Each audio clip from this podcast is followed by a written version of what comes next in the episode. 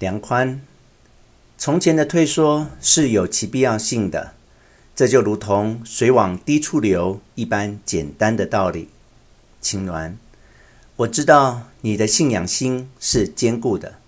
左卫门，我今晚真高兴，好像丢失了多年的平静，今天又找回来了一样，含泪。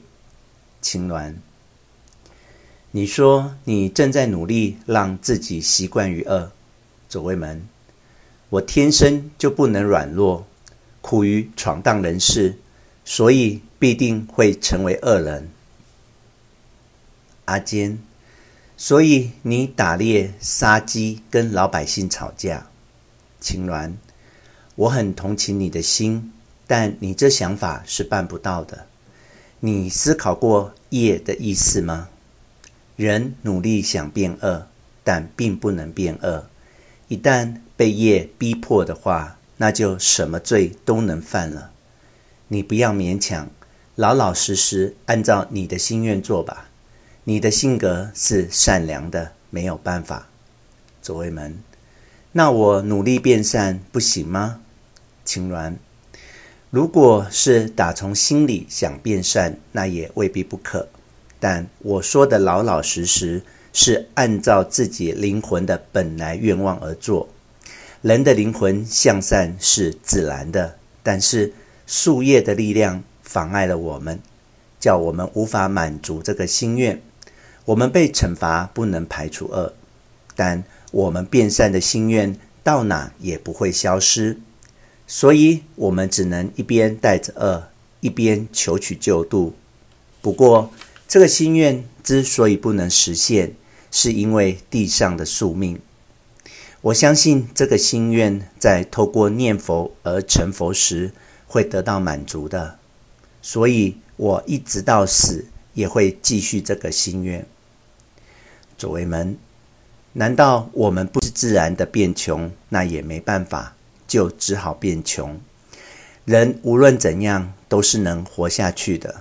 佛经里说，释迦也得托钵。我就像你看到的这样，翻山越岭，但也活到了今天，而且我的儿子也活着。阿坚，您也有孩子吗？青鸾，是啊。留下在京都，六年前离开后一直没再见面。阿坚，那您的老伴呢？青鸾，离开了京都，我在月后的时候他去世了。阿坚，临终的时候您没在场吗？慈源，师父为了这蒙上了上方的怒骂，被判了流放罪。在他的老伴去世的时候，师父正在回到京都的途上，没有赶上。他去世的时候才二十六岁。梁宽，他的名字叫玉日，长得很漂亮。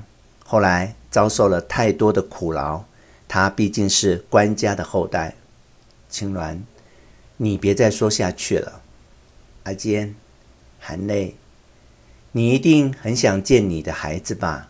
青鸾，是啊，有时很想见啊。阿坚，天下父母心啊。青鸾，对松落，你几岁啦？松落，脸红了，十一岁。青鸾，好孩子，摸他的头。左卫门，身体不太好，我们很担心。青鸾。脸色好像真的不太好。众人沉默片刻。